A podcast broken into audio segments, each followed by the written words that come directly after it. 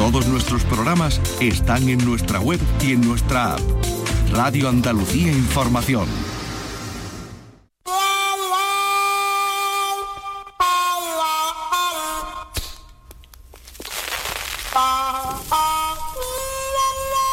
Aquí comienza el flexo de Paco Reyero.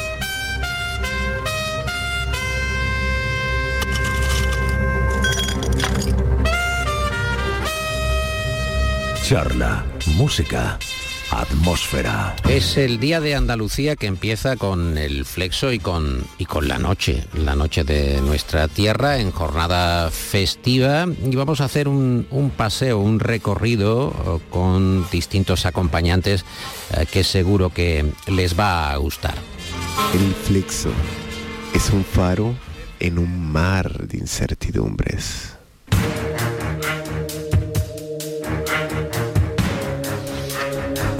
Ir hasta, hasta Cádiz, porque mm, en la radio, esto no lo saben muchos locutores, pero podemos hacer viajes inmediatos. Ya estoy yo en mi Renault 5, agarrado al volante de dirección insistida y con la palanca de cambios eh, decorada con una estrella de mar. Máxima elegancia, un calendario de papel en el salpicadero, voy por la carretera Sevilla-Cádiz, paso por el Cuervo, Puerto Real, tiro por el puente Carranza y ya llego. Un momento que voy a aparcar.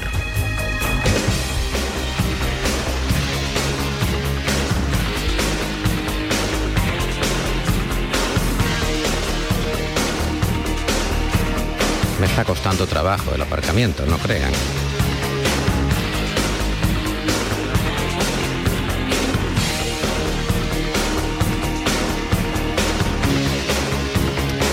Voy a hacer yo aquí un bollo a esto. Como tengo yo el R5. Bueno, ya voy por el bar La Escalerilla. Estamos muy cerca del estadio del Cádiz. Ya saben que hay muchos bares allí de ambiente cadista. Está el Gol, está el Submarino Amarillo. Pero yo voy a la escalerilla porque allí me está esperando Pedro Manuel Espinosa, que es redactor jefe del diario de Cádiz, que ha escrito Esto no estaba en mi libro del Cádiz. Eh, como se sabe, eh, Moby Dick no es un libro solo para balleneros, no es necesario estar embarcado ni en alta mar para eh, leer Moby Dick, así que mm, disfruten también de este libro sobre la filosofía cadista. Nick Horby, en Fiebres las Gradas, escribió, me enamoré del fútbol eh, tal como más adelante me iba a enamorar de las mujeres de repente, sin explicación, sin hacer ejercicio de mis facultades críticas, sin ponerme a pensar en el dolor y en los sobresaltos que la experiencia traería consigo.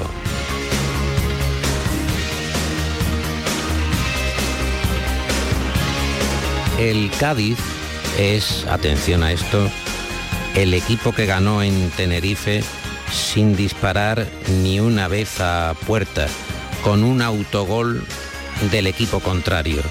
¿Alguien ha superado eso en algún momento de la historia del fútbol? Alfredo Relaño dijo, quien está contra el Cádiz está contra la humanidad. Y la frase está colocada, cómo no, en el acceso al túnel de vestuarios del equipo cadista.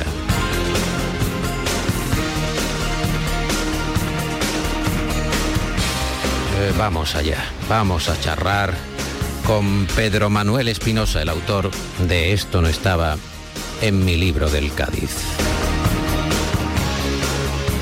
Señor Espinosa, buenas noches. Buenas noches, ¿cómo está usted? El Cádiz ha jugado 16 temporadas en primera, ha marcado 492 goles, ha encajado 822, hay un saldo negativo de 330 goles y sostiene que es el mejor equipo del mundo. El mejor equipo del mundo sin dudas. Eso dice el autobús del Cádiz. Eh, hombre, lo de los goles es algo normal porque el Cádiz es un equipo modesto, eh, quitando esas porque gloriosas de Irigoyen en primera, que donde estuvo ocho años eh, seguidos consiguió la permanencia. ahora como no Luis Caíno que lleva cuatro, pero su existencia siempre se ha ceñido más entre primera y segunda, incluso temporadas nueve años estuvo en segunda vez, una década que estuvo en tercera, que hombre, ser del Madrid es muy fácil, o del Barcelona, o de, de cualquiera, o de los ilustres del fútbol, Bayern de Múnich, Juventus de Turín, pero hombre, ser del Cádiz tiene su gracia.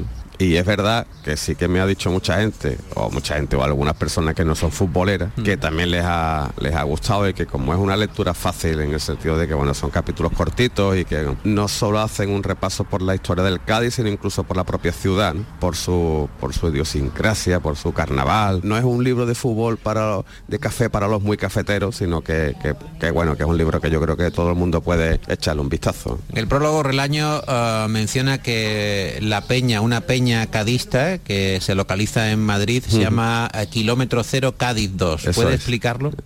Bueno, Relaño dice que se lo preguntó a ellos directamente y que ellos dicen que pusieron ese resultado porque era como, como muy elegante, que lo de que lo de kilómetro cero Cádiz 3 o 4 que ya que le parecía excesivo, ¿no?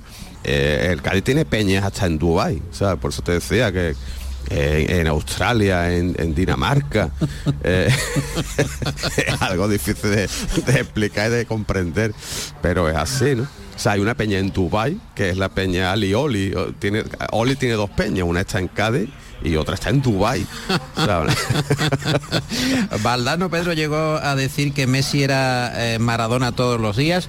Leo Messi estuvo realmente cerca de fichar por el Cádiz en 2005. El, el Cádiz intenta intenta la cesión de Messi en 2005 y, y por una circunstancia eh, especial que es que el Barcelona no tenía más plazas de extracomunitarios y, y el Cádiz sí, el Cádiz tenía una plaza y el Betis otra. Eran los dos únicos equipos de primera que podían eh, ofrecerle a Messi la posibilidad de jugar en primera esa temporada, que era lo que quería el chaval, que tenía 18 años, pero que bueno, ya había ofrecido algunos detalles. ¿no? Y, y todas las negociaciones se pusieron en marcha. El Barcelona, bueno, no veía con menos ojos que el niño se fogueara en primera, pero Fran Rijkaard, que era el, el entrenador del, del equipo azulgrana, se negó en redondo. Dijo que no quería perder de vista a Messi ni un segundo, ¿no? Porque bueno, sabía un poco. ¿eh? Así que, así que, que el problema se, se solventó porque seis días antes de empezar la liga eh, Messi le dieron la nacionalidad española y fue, fue un poco el sueño de una noche de verano aquello. Pero sí que es verdad que, que nosotros llegamos a entrevistarlo en Montecastillo, porque está Messi aquí, tenemos una foto que, que he metido en el libro de Messi con un ejemplar del diario de Cádiz y Messi, bueno, pues contento y encantado diciendo que teníamos una afición bárbara y, y todo el Carranza cantándole Messi, quédate, Messi, quédate, Messi, quédate, aquí cuando jugó con el trofeo. Comparándolo con la, la majestuosidad del penalti de, de Panenka en la Eurocopa de 1976, dice haber asistido al lanzamiento del peor penalti del mundo. Es el que lanzó a Quinsola en Cádiz-Lugo. Eh, está muy bien descrito el momento en el que se tira el penalti y dice igualmente que el portero del Lugo, Escalona, casi sufre una tortícolis al intentar seguir el balón con la mirada. Sí, porque le ¿A pegó, dónde llegó esa le pegó pelota? tan mal que la pelota sale Salió pues, del campo, más allá de, del estadio.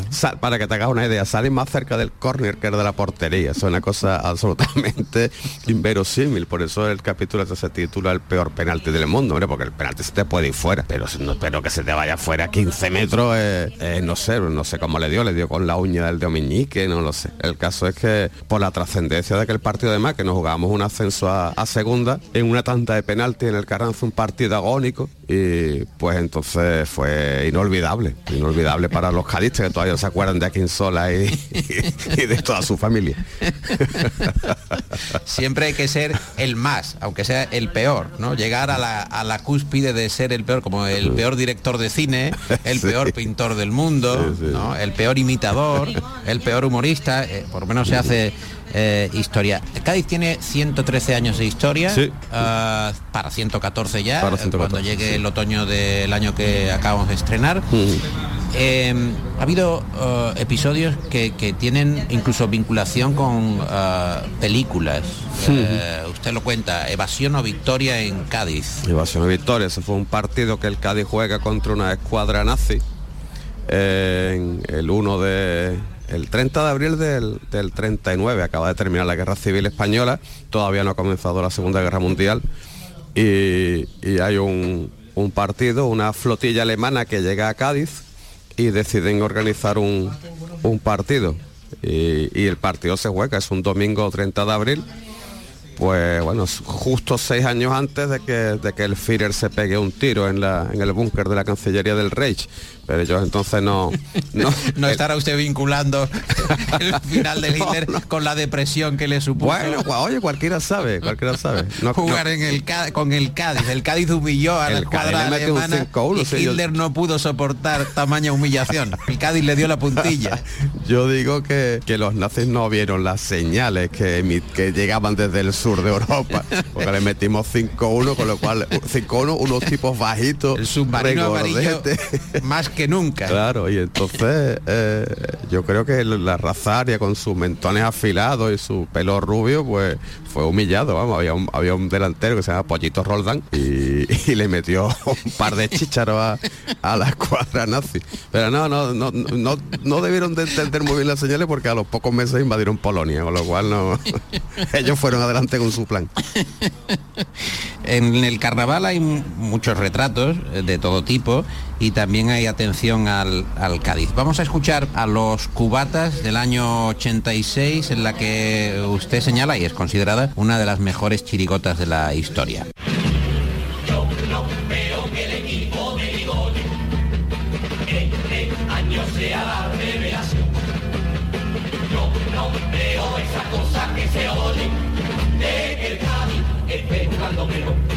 Yo no veo tampoco que sea muy bueno venga primero. Yo no siquiera veo que Superpaco sea portero. Yo no veo que el Cádiz tenga un equipo para primera. Y es que desde no, lo veo con la visera.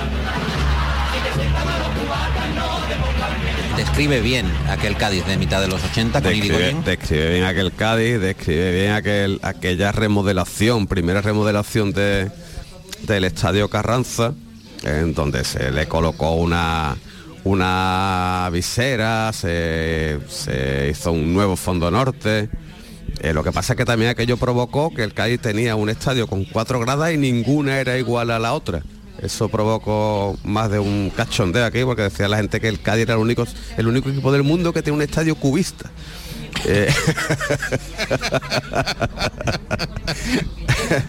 porque un fondo estaba pegado a la portería y el otro estaba lejos, uno, tenía una altura, ninguno de los dos fondos era igual a la preferencia, la preferencia era más baita que la tribuna, en fin, un poco un disparate todo. Escuchemos más chirigotas, eh, los últimos en enterarse que fueron segundo premio en 1995. Es verdad que el Cádiz deprimido y da pena ver el Carranza medio vacío antes yo veía al Barcelona y al Logroñés y ahora me conformo con ver al Mármoles Macaé. No hay que ser cabrón, es de pena, ver sagrada, que tan solamente van las criaturas de la brigada y los jugadores ya no saludan al graderío. Ahora suben para arriba y le dan las gracias a los que han venido. ¿Quién ha dicho? ¿Quién ha dicho bravo? Época dura aquella, ¿no? Durísima, mm, durísima. Una época con mil, dos mil personas en el campo, con, los aficionados corriendo de, aquellas imágenes de corriendo detrás de los jueces de línea e imitándolo porque ya desaburrían tanto de lo que pasaba sobre el verde que buscaban otro entretenimiento y bueno, muchos años en segunda vez, el equipo al borde de la desaparición en varias ocasiones, encierros en el propio estadio, eh, impagos, toda una caterva de sinvergüenza que fue llegando mm, sucesivamente para intentar eh, rapiñear lo que podían, eh, figuras tenebrosas que fueron pasando por el club, algunos de ellos como un, capítulo que me encuentro más satorita, un japonés que llega aquí intentando darnos coba, que es lo que venía al final, ¿no? Y, bueno, eh, fue una, época mm, eh, muy jodida, por eso ahora cuando estamos en primera, bueno, perdemos un partido donde sea y no damos la talla, hombre, pues eh, hay que relativizar las cosas, ¿no? Que estamos, que estamos en primera división y hace unos, unos años no tanto, eh, estábamos en las cloacas y, lo peor de, aquello no era que jugáramos en segunda vez, era que perdíamos en segunda vez, que íbamos a Guadix y nos metían 5-1. Oh, ¿Sabes? O con Mármoles Macael. Mármoles Macael, claro, el polideportivo Ejido, el, equipos así, que me perdone Ángela 100, pero con todo respeto a elegido, pero eran equipos que no tenían... Caer con el Athletic o con el Madrid todavía. claro, pero que no tenían el pedigrí. Eh, yo qué sé, había el Yeclano, el, y bueno, todos esos equipos venían y te ganaban. Te ganaban, que era lo peor. Bueno, viene aquí el Yeclano, le mete 5-1, la gente se va feliz. Pero es que el, el Yeclano te mete 0-2. Maldita sea, o sea que... Lleguemos al momento cumbre de la entrevista. Mágico González, año 82, eh, Mundial de España, Mágico que destaca, el Cádiz que ya ha hecho las gestiones para que juegue en sus filas. ¿Quién fue realmente Mágico González? Alguien que estaba entre un iluminado. la futbolística y una vida romántica, bohemia. Eh, eh, Mágico González es un futbolista irrepetible e impensable ahora mismo. Porque también te digo que el fútbol actual ha llegado a, unos niveles de exigencia física que yo creo que ni siquiera México soportaría. ¿Se quedaba dormido en, el descanso? ¿Se quedaba dormido? ¿Se quedó dormido eh, alguna vez? A ver, yo te voy a... Hacer una siesta de un cuarto de hora es un hay, hay mucha una proeza hay un, hay un capítulo que yo titulo La leyenda del tiempo no solo por el magnífico disco de, de Camarón y con todo lo que la toda la gente con tanto talento que le acompañaron sino porque alrededor de la figura de México se ha construido pues es una leyenda que en muchos casos no es verdad o sea es, lo de que se quedarse dormido bueno alguna vez pegó una cabezada mientras que Rovira le daba un masaje en el descanso que iban a buscarlo a su casa para que entrenara sí eso sí eso sí. porque Mágico era un animal nocturno. Que le gustaba trasnochar. Le gustaba mucho la noche, le gustaba mucho las mujeres, sobre todo. No es que fuera el, no es que fuera un borracho de. Eh, también bebía, bebía JB además, él bebía JB con Coca-Cola. Y siempre llevaba en el, en el, en el capó del coche, en el maletero del coche, llevaba siempre dos, como los taxistas antiguos llevaban las bombonas de butano, pues este llevaba dos botellas de JB, siempre en un Forescore, Forescore naranja muy feo que tenía con la luna trasera rota. Tenía una alacena. Ahí para, para emergencia, para emergencia. Pero hombre, una figura irrepetible, como te digo, porque tenía un talento futbolístico magnífico, había que, había que soportarlo. También era un tío bastante taciturno, ¿eh? o sea, no era un cachondo, la gente se equivoca de que. Es más, ahora con los años sí que se ha convertido en alguien más amable, con el que se puede conversar mejor, incluso más cariñoso. Pero en aquella época se se codeaba con poco gente del vestuario, con, sobre todo con sudamericanos. Los demás tampoco es que le hiciera él mucho caso. Y, lo que pasa es que era una persona que, bueno, por ejemplo, aquí había, estaba la sala Metropol, justo enfrente de, de la de La Cierva, cerquita del estadio, y pues ese era uno de sus puntos de encuentro. Y, entonces eh, tenía avisado al disc jockey cuando el Cádiz que le, llegaba a contratar detectives para que le siguieran cuando eh, lo veía, pues alguien soltaba un cucurrucucu paloma y Mágico inmediatamente se metía en la cabina del jockey, se colocaba debajo de las pletinas hasta que no pasaba el peligro. El detective claro. Eh, no, era capaz de comprobar su presencia y volvía otra vez claro, decía, Este tío no está aquí, y se iba a buscar al otro lado y, ahí salía Mágico y todo el mundo, bueno, pues lo vitoreaba y esas cosas le gustaban a él. Agua, ¿no? Que dicen en algún agua, agua. Eh, agua, agua no bebía. Pedro Espinosa, muchas gracias por estar en el Flexo esta mm. noche. Recomendamos vivamente, esto no estaba en mi libro del Cádiz Club de Fútbol, hay que decir. Sí, sí, sí, bueno. CF. CF, ahora, ahora eh, con eso de la sigla ahora es CFSAD, que es Club de Fútbol Sociedad Anónima Deportiva. Por eso a mí me gusta lo del Cádiz. Cádiz. Mm. Eh, publicado por Almuzara y con prólogo de Relaño y de León, porque es un doble prólogo. Me gustaba que tuviera Relaño por aquello de su frase, su cariño tan, tan, tan cercano que le tiene al Cádiz, tan sincero.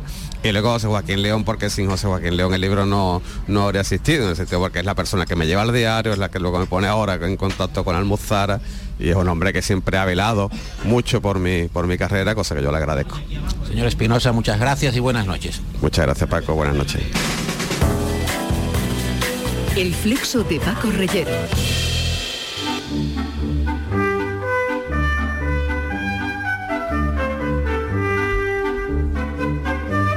Hoy viene a recibirnos al flexo eh, Manuel del Toro del Toro, que durante muchos años eh, regentó una de las últimas casas de comida de, de, Sevilla, en el centro de Sevilla. Ahora su barrio ha cambiado radicalmente, él no se reconoce en ese barrio que ya no tiene eh, las señas de identidad que identificaban como algo íntimo, como algo propio a sus vecinos, a sus habitantes, entre ellos Manuel del Toro del Toro, y ahora vive en el campo, alejado de ese movimiento, de ese frenesí turista. Lo echa de menos, se pone nervioso cuando va al centro, aún así hoy se ha acercado lo suficiente para poderle preguntar por el campo, por la ciudad y por una Sevilla que él ha perdido. El señor del Toro, buenas noches. Buenas noches, Paco. Su, Dime, hijo. Su apellido es, es políticamente incorrecto, del Toro. No, yo me llamo dos veces del Toro. Del Toro del Toro, origen Villalba del Alcor, Huelva. Y me tiene a tu disposición para lo que tú me digas. ¿Es usted un hombre de flexo? ¿Le gusta eh, leer bajo la luz del flexo? Me suele doler la espalda. Prescindo. ¿Qué Señor. ventajas tiene ser un agricultor en el siglo XXI? ¿Por qué le gusta a usted tanto el campo? ¿Qué ve allí en el campo? Hombre, es vivir en la cuerda floja. Soy agricultor de secano. ¿Le habla a las plantas? Sí. ¿Qué le dicen Me las llevo plantas? bien con ella. ¿Qué le dicen las plantas? Cría, cría, reproduce, a ver si yo soy capaz de venderte dignamente. ¿Qué es lo que tiene plantado en sus posesiones? Ahora mismo tengo cebada y trigo duro. Y empiezo dentro de unos días con garbanzo y girasol. Es usted un filósofo. Le gusta darle al magín, le gusta pensar mucho. Hay una sabiduría de relámpago, una sabiduría de La síntesis. gente del campo son geniales. Se ha transmitido de padres a hijos y esas cosas. El problema es que la gente del campo se está yendo. ¿Qué niño montas tú en un tractor con una pantalla digital? Que no se te estrelle a 80.000 euros el tractor. ¿Entiendes? Somos el sector primario que nos tienen un poquito olvidado con nuevas tecnologías y nuevas políticas. Y eh, Si todo sale del campo, Paco. ¿m? ¿cree usted que habrá comida sintética en breve? ¿Comeremos quizá langostinos creados por una máquina? Hombre, si políticamente manipulas y creas una sociedad, a más idiota, más manipulable. Esto está claro, ¿vale? Tú creas un idiota a tu medida y ese se come lo que tú digas. Eso es así, impensable. Yo sigo con la tablilla de madera, la navaja y la panceta, ¿entiendes? Y le doy un poco de cejo que queda mejor. ¿Cuál es su alimentación diaria? ¿Qué le gusta a usted comer? Como una verme menudo de ternera. Come una vez al mes menudo de ternera. Sí, E- ¿Ese es su capricho o su licencia? No, yo comería todos los días, lo que pasa es que ya hubiese reventado y no se le permite a los autónomos reventar. Tienen que desarrollar todo su proceso contributivo. El autónomo es una Un figura ser genial. Es un ser genial, pero el autónomo es una figura que, que usted representa y se siente muy identificado, ¿no? Como autónomo. Claro. ¿Qué ventajas tiene ser autónomo? Autónomo y agricultor lo único que tiene es tiempo. Te recuerdo la frase del cardenal Segura. Todo individuo que esté sin trabajar solo sirve para dos cosas. Una pensar en cosas malas y otra tirar dinero. ¿Ha sido usted de Rochón? Nunca. No se considera un manirroto. No. ¿Un buen administrador de lo suyo? Medianamente educado. ¿Su barrio en el centro de Sevilla se ha vaciado de contenido y solo es un escaparate para los turistas? ¿O todavía queda raíz? Paco, los tiempos evolucionan. ¿eh? Eh, Yo me he pasado aquí mi vida y ahora cuando vengo me pongo nervioso. ¿Por qué? Me quiero volver a un sitio más tranquilo donde todos los días digo buenos días me contestan.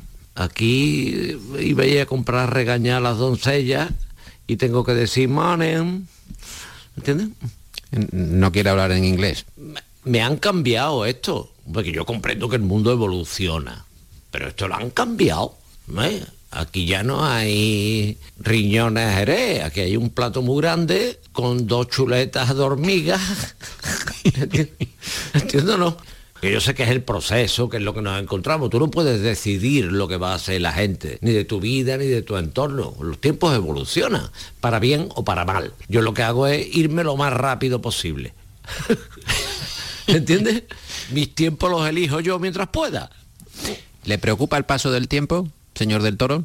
Bueno, yo sé que nací y tendré que morir, lo tengo clarísimo. ¿Le inquieta la decadencia? ¿Tiene alguna... Eso te cabrea a rato. ¿Tiene alguna gotera? ¿Tiene alguna...? No. Está bien físicamente y muy activo. sí, estoy muy delgadito. ¿Mm? En Bueno, septiembre cumplo 65. Siempre ha sido muy delgado.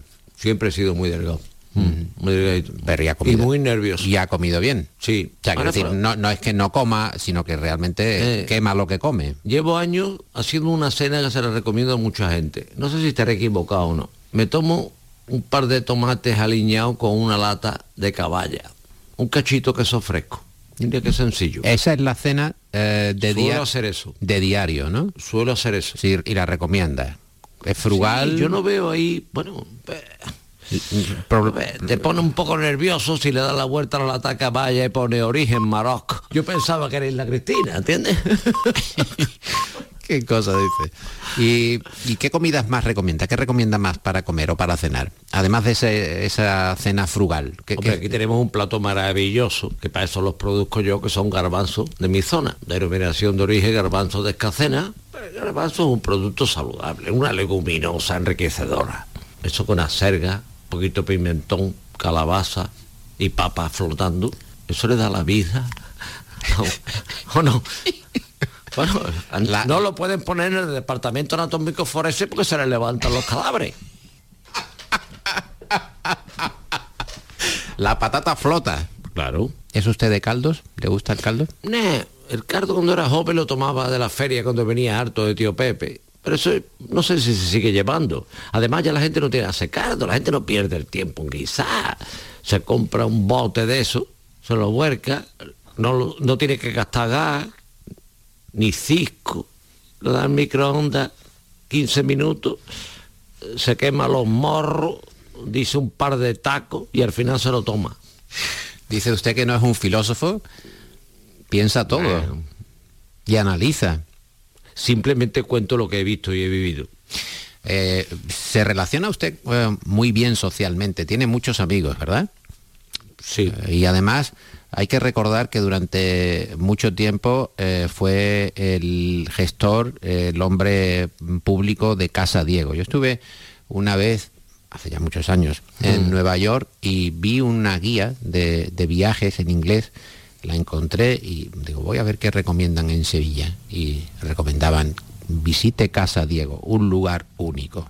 Casa Diego en el centro de Sevilla era una casa de comidas que estuvo o, operando desde cuándo hasta cuándo, Manuel. 1969-2014. Y en ese Solamente. tiempo, al principio, ¿cómo era la casa de comidas? Nunca tuvo, eh, la casa de comidas, Casa Diego, nunca tuvo una barra. Usted atendía, según entraba la gente, siempre fue la misma estructura. Sí, yo pienso que es el último reducto de una figura que hubo en la hostelería que eran las casas de comida. Eso se ha perdido. ¿Qué cree que es Andalucía realmente? Usted que se eh, identifica tanto con, con Andalucía. Para usted, ¿qué es Andalucía?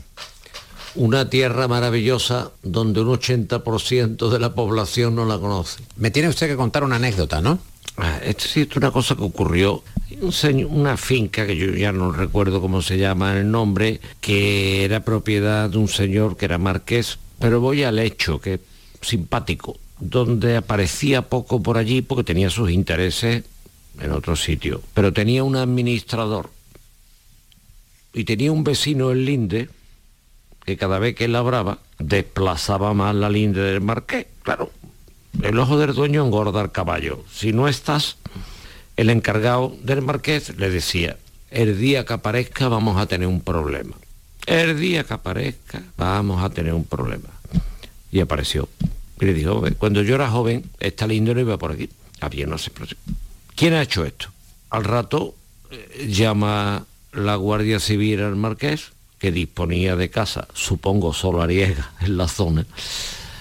Señor marqués, el que se come la linde lo tenemos, ¿qué hacemos con él? Y el marqués contesta, déjenlo ahí por si sirve. La frase me parece bastante significativa, él no quiso nada más para el otro. Pasaron los años, como nadie sabe lo que le va a ocurrir en la vida, nadie sabe, no menosprecies a nadie, todo el mundo vale para cosas. Trátalo bien, no te metas. Bueno, al marqués se le puso un niño malo y lo ingresaron en un hospital en Madrid. y le salvó la vida un niño que había estudiado medicina del que dijo déjenlo ahí por si sirve. Moraleja, todo el mundo sirve para algo. ¿Va a dormir siesta mañana también? Eso es una cosa que no se puede remediar, hijo. Eso salvo causa mayor.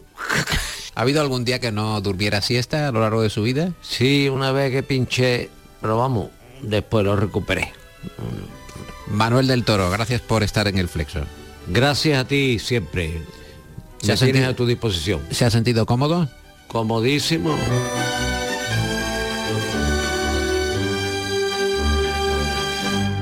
El flexo es reflexión sin agujetas. Comienzo de los años 60.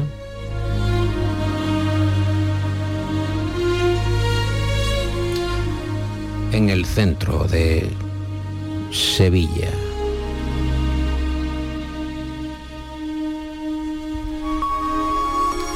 Francisco Robles nació en 1963 en una céntrica casa sevillana en la que sus padres convivían con decenas de familias. Muchas familias en un espacio atestado de movimiento, de carencias, de alegrías. Entonces era pobre y feliz. Y lo recuerda, recuerda aquellos años en El Niño del Callejón, un recorrido sentimental en forma de libro por esa ciudad perdida, llena de costumbres, de hambre, de sueños por cumplir y atestada de, de personas, como el camarote de los hermanos Marx. Robles, que fue premiado con el Ateneo de Sevilla de novela y con el Romero Murube de artículos, añora lo que ya hace mucho tiempo desapareció. Señor Robles Rodríguez eh, Francisco, buenas noches. Buenas noches. ¿Cómo se encuentra? Bien, para comerme. Aquí se nos ofrecen los invitados. Caramba. En ¿Por la- dónde, por eh, dónde eh, quiere que empecemos? En la hora, en la hora. ¿Los pies? ¿Empiezo por los pies? Yo le diría empezar por otro sitio, pero vamos a darle. Bueno. es muy propicia la conversación para estas horas de la noche. El niño del callejón es su última novela que está publicada en el sello Algaida. ¿Es usted nostálgico? Sí, en este libro aparezco yo desde lo- los 0 hasta los 8 años. Y entonces estoy nostálgico. Uno ve esa edad y le entra nostalgia. Usted nació en un patio de vecinos, en un corralón, en el callejón de dos hermanas, en el centro de Sevilla. Número 3. ¿Y cómo era ese callejón? ¿Cuánta gente vivía? No era una corrala, era un palacio de Juan de Oviedo. Una casa palacio auténtica. Pero eh, estaba anexada para el servicio de gente poco pudiente. No, no, no, un palacio. Lo que pasa que el palacio, en el palacio vivíamos 30 familias, donde vivía una familia y después, ahora mismo, lo, ahora mismo que vive allí es el duque de Segorbe, con su familia, cuatro personas, vivíamos 30 familias. ¿Y cómo era ese ambiente? Estamos hablando del año 63, que llega usted al mundo.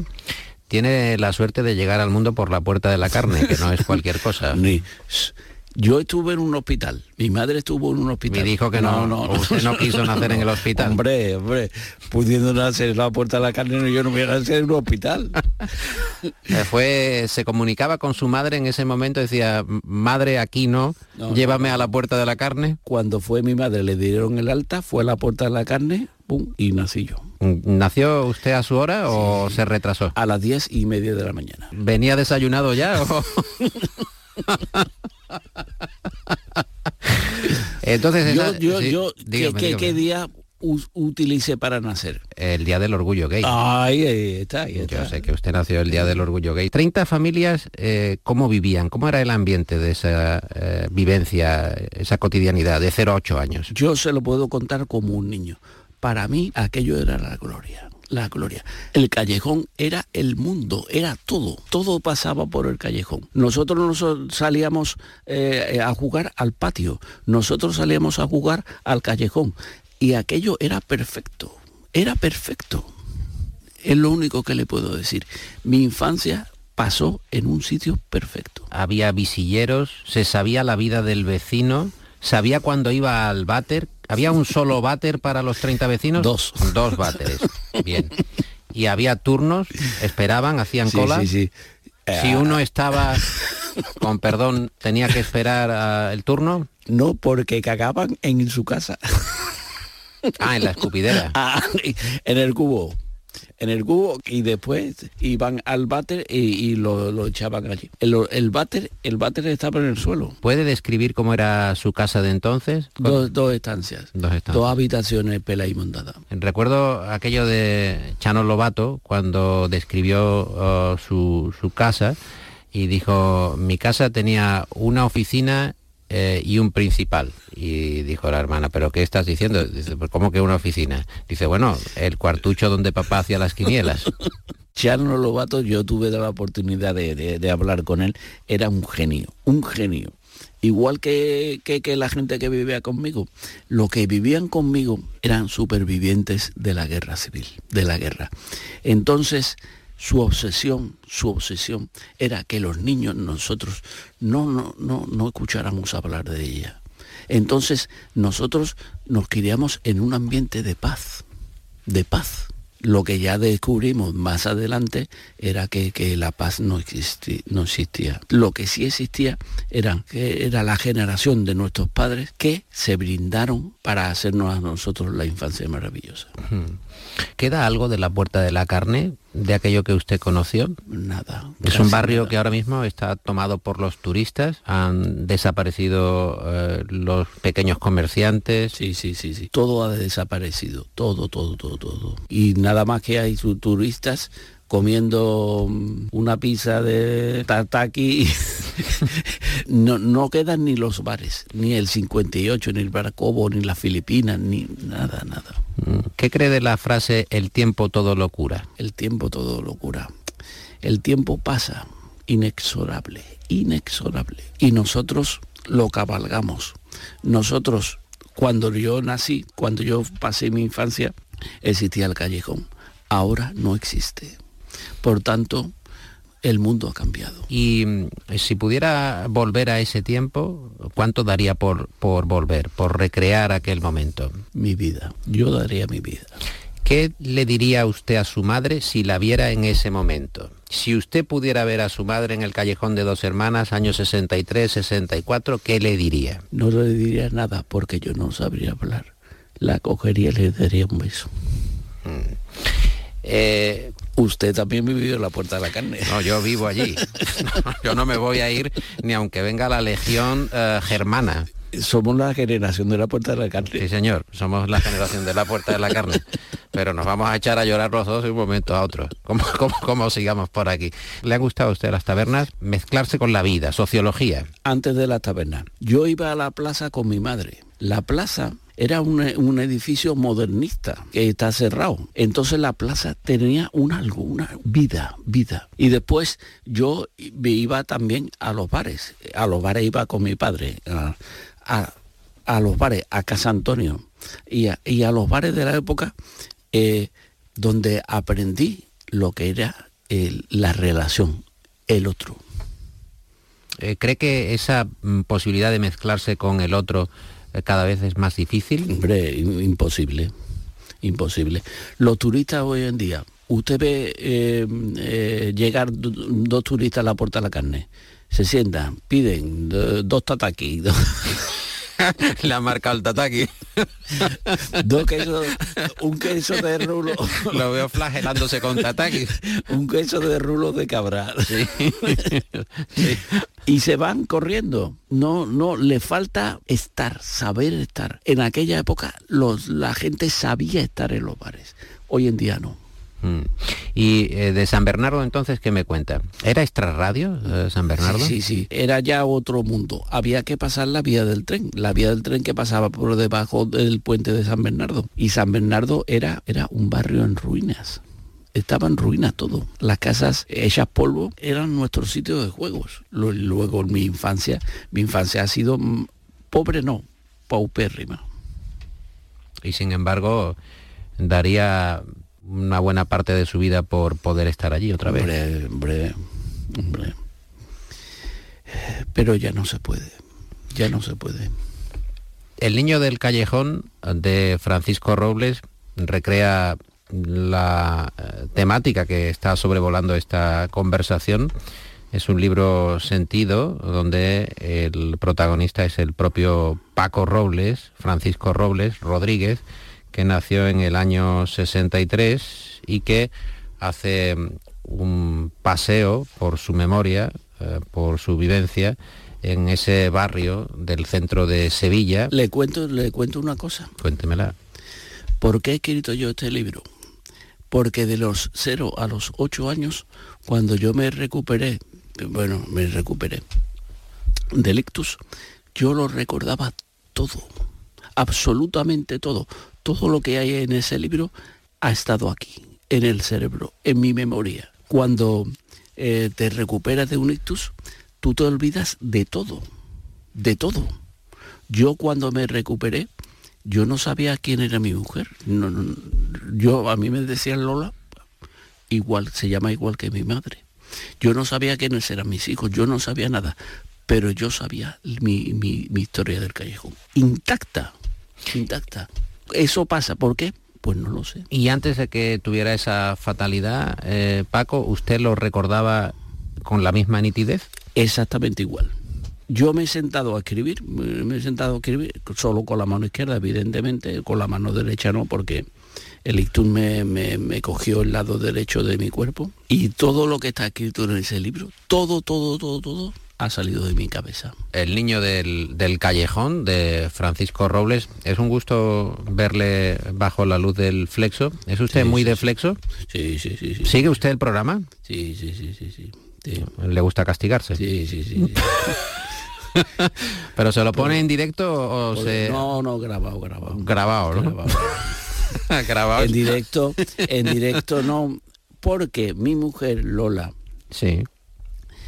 Lola es alondra. Lo- lo- los seres humanos nos dividimos en dos grupos. Sí. Alondras, lechuzas.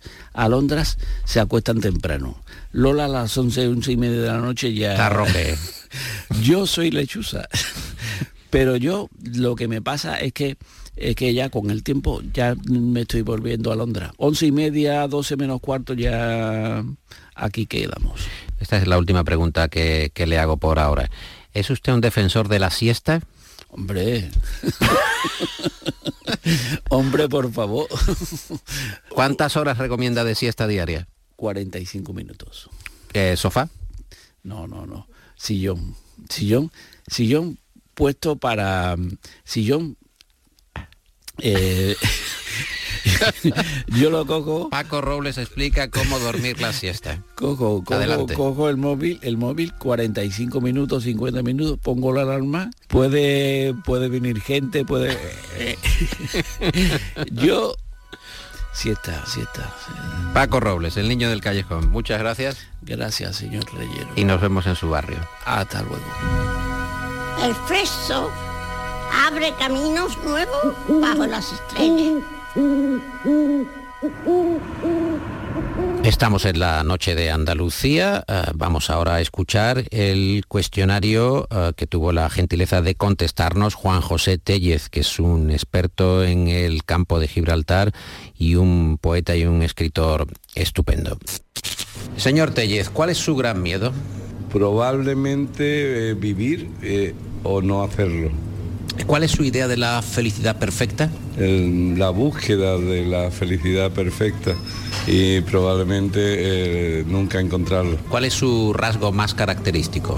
El escepticismo. ¿Es eh, consolidadamente escéptico o Soy- tiene alguna fe en algo? Soy escéptico, pero también mantengo dudas sobre mi escepticismo. O sea, sería como Gorbachev un ateo no practicante. Eh, sin duda alguna y un optimista bien informado.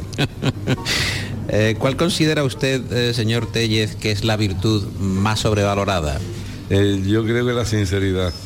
Cuando alguien te anuncia voy a ser sincero, yo tiendo a llamar a protección civil. Pero hay que manejarse con un grado de sinceridad en la vida, ¿no? Un rango. Vamos a ver, eh, cuando digo sincero, la sinceridad in- incorpora un- una dosis de absolutismo, eh, de obstinación en la verdad que puede ser escabrosa. Eh, se- si, si se es sincero un ratito, no eres sincero, eres normal, eres una persona eh, de orden. No Es tienes ninguna lo que no- patología. lo que no puedes es obstinarte en eh, contar tu verdad a, a todo el mundo sin, sin ningún tipo de cortesía. La cortesía, que es una forma sutil de la mentira, creo que fue establecida por la civilización para que no termináramos a garrotazos. La sinceridad sí lleva a veces a la guerra civil. Maleducadamente sincero. ¿Qué es lo que más valora usted que los tiene de sus amigos? Eh, un, buen amigo me regaló, Alberto Porla, me regaló un libro de Plutarco, El problema de tener muchos amigos. Y, mm, eh, esa demasía pues lleva a no atenderles adecuadamente, a, tenerlos ahí como una en, tus recuerdos, en tu remembranza, en el ámbito de los afectos, pero no, no, no usarlos y, y abusar de ellos en, en la práctica. Los amigos están para frecuentarlos y a veces cuando se tienen mucho eh, el día no da para tanto. No quiero sugerirle epitafios ni llamar a la mala fortuna, pero eh, Juanjo Tellez Rubio, Juan José Tellez Rubio, el hombre que no daba abasto con sus amigos. ¿Cuál es la eh, cualidad que más le gusta en un hombre y cuál es la que más le gusta en una mujer? En un hombre que, que sepa eh, callarse a tiempo, que no sea un boca chancla, sino que acepte que los demás tienen también derecho a, a opinar un rato entre sus, eh, sus opiniones y sus pensamientos. Y en una mujer lo mismo, yo creo profundamente en la igualdad. Eh, ¿Hay alguna persona viva que le inspire más desprecio? Hombre, muchas. Me parece que, que aquellos que desprecian la, la vida humana, que eh, esa suerte de psicópatas sociales que a menudo invaden los telediarios, eh, a los que no se les mueve, no se les parece mover una ceja ante el crimen masivo, creo que son absolutamente despreciables y más despreciables aún de todos aquellos que los mantienen.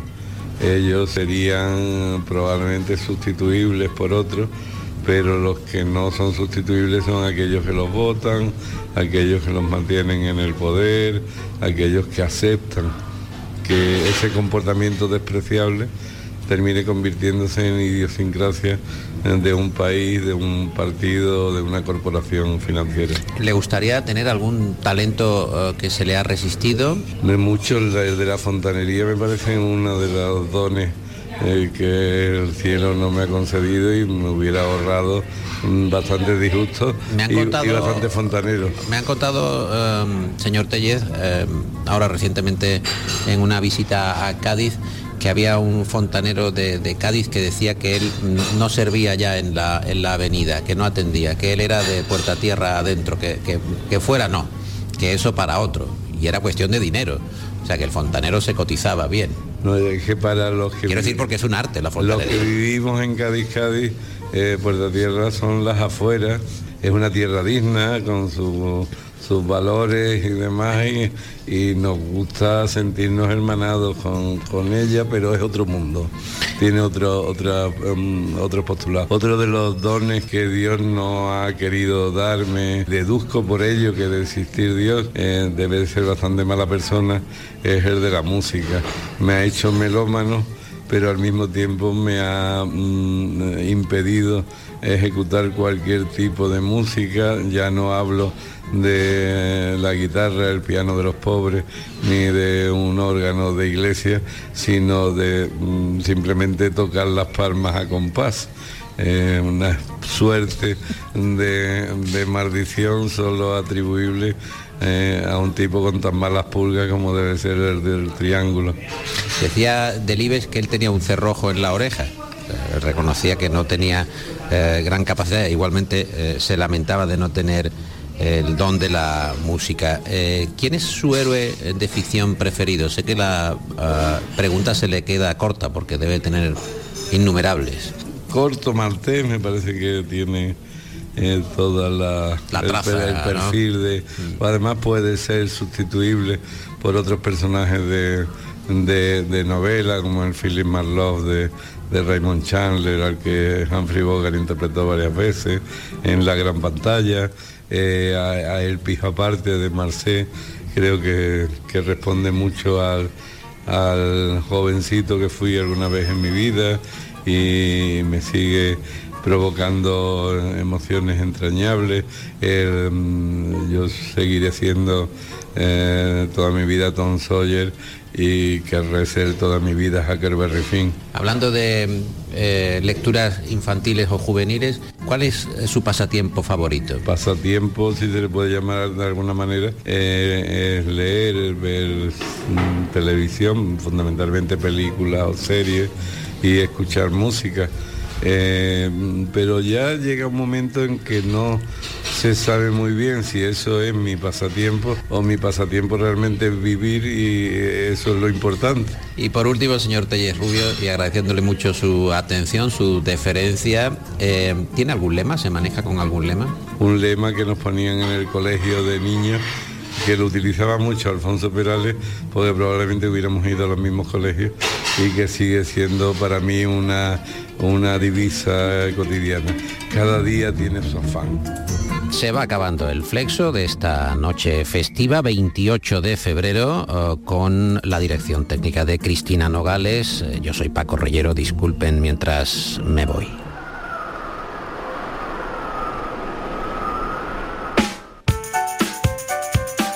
El Flexo es un programa escrito y presentado por Paco Reyero para las noches de radio en Andalucía. Las cuñas de publicidad son obra de la agencia Genaro y Asociados. Más que una agencia, una banda integrada por los hermanos Genaro y David Gallardo, Pepe Rosales y Salva Gutiérrez. Yo soy la voz del Flexo Voz natural, voz humana, voz que acaricia, nada que ver con las voces recreadas por inteligencia artificial. Y les doy a todos ustedes las buenas noches, con el deseo de verles por aquí mañana a la medianoche. El Flexo, de lunes a jueves en la medianoche en Radio Andalucía Información.